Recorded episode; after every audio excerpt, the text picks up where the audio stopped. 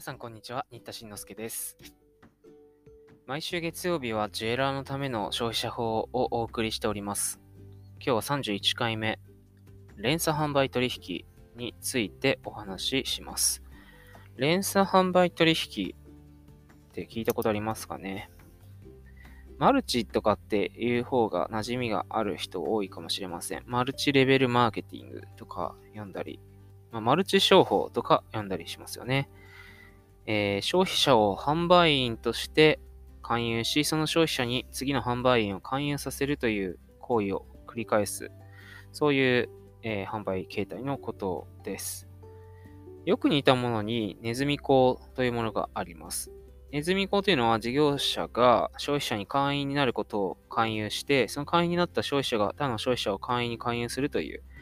形態の取引で、えーマルチとネズミ講との大きな違いは、商品などの販売の実態があるかどうかです。ネズミ講はもう全く、その、会員増やすといくら入りますみたいな、うん商品の勧誘も一切ないので、えー無限連鎖講の防止に関する法律という法律によって、そもそも禁止されてます。だからネズミ講はもうそもそも違法行為なわけですが、まあそれはある意味先達というかね、商品一応売買してるということで、えー違法にならないようにしてるのがマルチ。なので、違法ではないんですけれども、様々な非常に厳しい規制が課されているということになります。まあマルチ商法商法なんでこんなに流行ってんのか、なくならないのかっていうことですけども、まあ、販売員を雇用するというコストをかけずに、より効率よく利益を得ることができるということですよね。えー、皆さん勧誘されたことありますかね？私は、がやっぱ学生の時に先生とかから、あの、大学内で何年かに一回必ずマルチって流行るから、こういうピラミッドの絵とか誰描き始めたら、全力で逃げろというふうに言われてですね、それがやっぱり記憶に残ってて、社会人になってから、ね、そういう何か出くわした時に、ああ、ピラミッド描き始めたぞ。これはもう、警報鳴ってるなとか、そういうふうに考えながら、えー、話を聞いてね、これまあまあまあマルチですよね、みたいな話でお断りしたこともあります。うん。まあ、一定のね、えーメリット、例えば、その、口コミ的にね、自分が使いながら勧誘するから、その説得力ある勧誘が行われて購入を促進することができるとか、事業者側からのメリットはあるんですけれども、逆に購入者が増えると販売員がね、次第にこう、勧誘がしづらくなるっていうか、なんか聞いたところによると、何でしたっけ？その、2週間ぐらいで日本の人口を超えちゃうんですってね、売買にしていったときに。えー、なので、最初に立ち上げた側はうまく利益を持ち逃げできるんだけど、後の方で会員された人にとっては全く儲からないで自分がお金払うだけで終わるっていう、もともと無理のあるスキームだというふうに聞いたこともあります。で、話を戻して、特定商取引法上の、えー規制なんですが、連鎖販売取引を行う当事者として、いろんな規制をしてます。で、連鎖販売取引に当たるためには、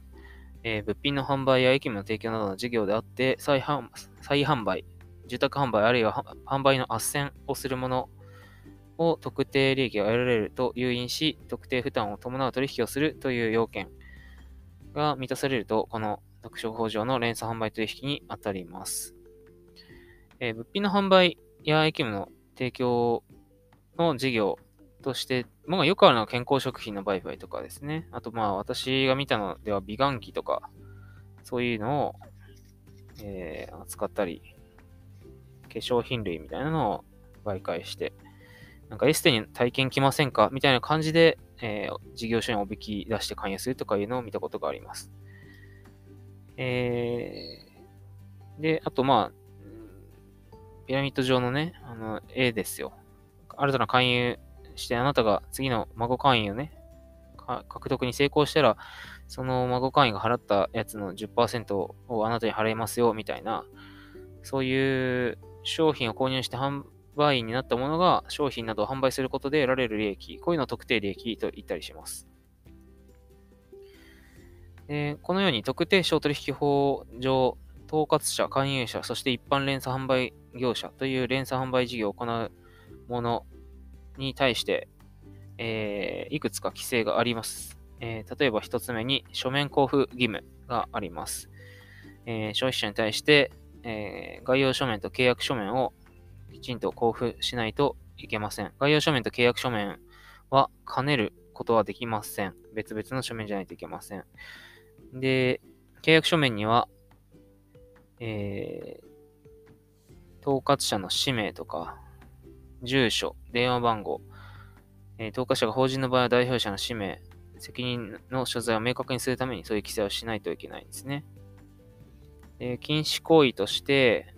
えー、不実の行為を告知、不実告知ですね。あと、故意に事実の不告知をすること、あと、違白行為とか、勧誘目的を隠す行為が禁止行為に当たります。なので、さっき言った、なんか、エステの体験に来ませんか？と言って行ったらですね、美顔器のマルチだったっていうようなのは、まあ、勧誘目的、秘匿してますから、この禁止行為に当たってますよね。また、連鎖販売取引に消費者を勧誘する場合にはですね、勧誘先立ち、その消費者に対して最初に事故と統括者の氏名、えー、特定負担を伴う勧誘であることなどを告げなければなりませんということです。なので多くのマルチの勧誘のね、ことを事例で聞いてると、こういう禁止行為に当たっちゃってるんじゃないかなと思われるものが多く散見されると思います。また、広告規制についても、えー、広告をするときは統括者の氏名、住所、電話番号、特定利益や特定負担に関する事項、商品や役務の種類などを記載しなければなりません。また、メール広告を事前に承諾を得てない消費者に対してメールを送ることも禁止されています。オプトイン規制と言います。えー、まあ、最後に解消の話ですね。まず、クーリングオフは20日間です。結構長いんですよ。20日。で、えー、まあ、しかも、ちゃんと先ほど言った契約書面を、要件を満たすものが交付されてなかったら、クーリングオフの期間は進行しないので、えー、販売から20日取っててもですね、きちんとした契約書面、もらってませんよね、ということで、まだクーリングオフ対象期間なので、クーリングオフさせていただきますとか、やったりすることもできます。えー、あとは、連鎖販売契約を締結した無店舗個人、つまり店舗を持たずに連鎖販売取引を行う個人いますよね。そういう、うん、具体的な名前出さないけど、そういう、なんか、健康食品とかサプリとかをこう友達に勧めたりして、勧誘している方、そういう店舗を持たずに連鎖販売取引を行う無店舗個人に限ってはクリンゴフの公式期間経過してもいつでも自由に連鎖販売契約の中途解約ができます。で、連鎖販売取引に関して商品を買ったんだけど、もういらないなっていうような状況の時には、えー、締結日から、締結日から1年以内で、さらに商品の引き渡しから90日以内であり、えー、消費してないという要件を満たせば、えー、商品の売買契約はいつでも解除できるという、売買契約の解除も、え、連鎖販売取引のクーリングオフと一緒にね、やることもできます。ちなみに連鎖販売業を行う者にそれによってね、損害が生じても一切責任を負うことはありません。それだけ解消しやすくしてるんですね。まあそもそもマルチレベルマーケティング自体がそういうのから抜け出しにくいような仕組みを取っていることから法律がこういう規制を課しているということです。えー、ちなみに、えー、勧誘の際に不実の告知とか、故意による事実の告知があって、それによって消費者が誤認して契約締結した場合には、えー、通認できる時から1年以内に限り、えー、取消し権を行使することができると。これあの、消費者契約法の話と似てますね。まあ、勧誘に際して嘘があったら、それによる取り消し権も使えますよということです。だからクーリングオフについては逆に言うと何の理由もいらないんですね。やっぱりなんかめんどくさいから嫌ですとか、なんとなくやめたくなったんでやめるだけですとか、そういう場合でも、えー、20日以内のクーリングオフっていうのは、えー、無条件にできるということになります。はい、今日は、えー、連鎖販売取引、マルチレベルマーケティングについてお話をしました。まあ、10の現場で、うん、出会うことってあんまりないのかもわからないですけど、歴史上ね、数々の消費者事件に、えー、ダイヤモンドルースとかが介在にね、媒介に使われたり、そういう道具として使われた歴史がありますので、今後もね、あの、新しい、まあ、根本的には古典的なスキームばかりなんですよ。全部。まあ、ピラミッドの絵描くような仕組みはほとんど一緒なんだけど、なんかちょっとね、手を変え品を変え、10年に1回なんか流行ったりしてますから、えー、そういうのをね、知らない世代、若い世代を狙った新しい何か、えー、ものが起きていくことも限らないので、ぜひ知っておいてください。それではまた次回お耳にかかります。